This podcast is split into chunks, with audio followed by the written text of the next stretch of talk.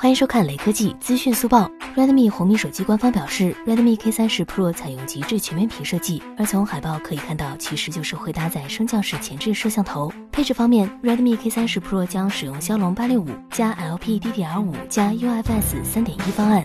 采用线性马达三千四百三十五平方毫米面积的 VC 散热板，拥有标准版和变焦版两个版本。变焦版则预计支持 OIS 双防抖，主摄采用的是六千四百万像素索尼 IMX 六八六，有望标配三十三瓦电荷泵快充头，将于三月二十四日正式发布。根据此前爆料的信息，Redmi K30 Pro 售价超过三千，但不太可能超过三千五百元。光是从配置和外观来看，K30 Pro 的确散发着香气，但是根据现有的消息来看，K30 Pro 很可能只会用上六十赫兹的屏幕。要知道，小弟 K 三十五 G 都一百二十赫兹了，这会不会？让 K 三十 Pro 很尴尬呀！最后扫码关注李科技公众号有福利，关注并回复苹果键盘即可获得红包，手快有，手慢无哦。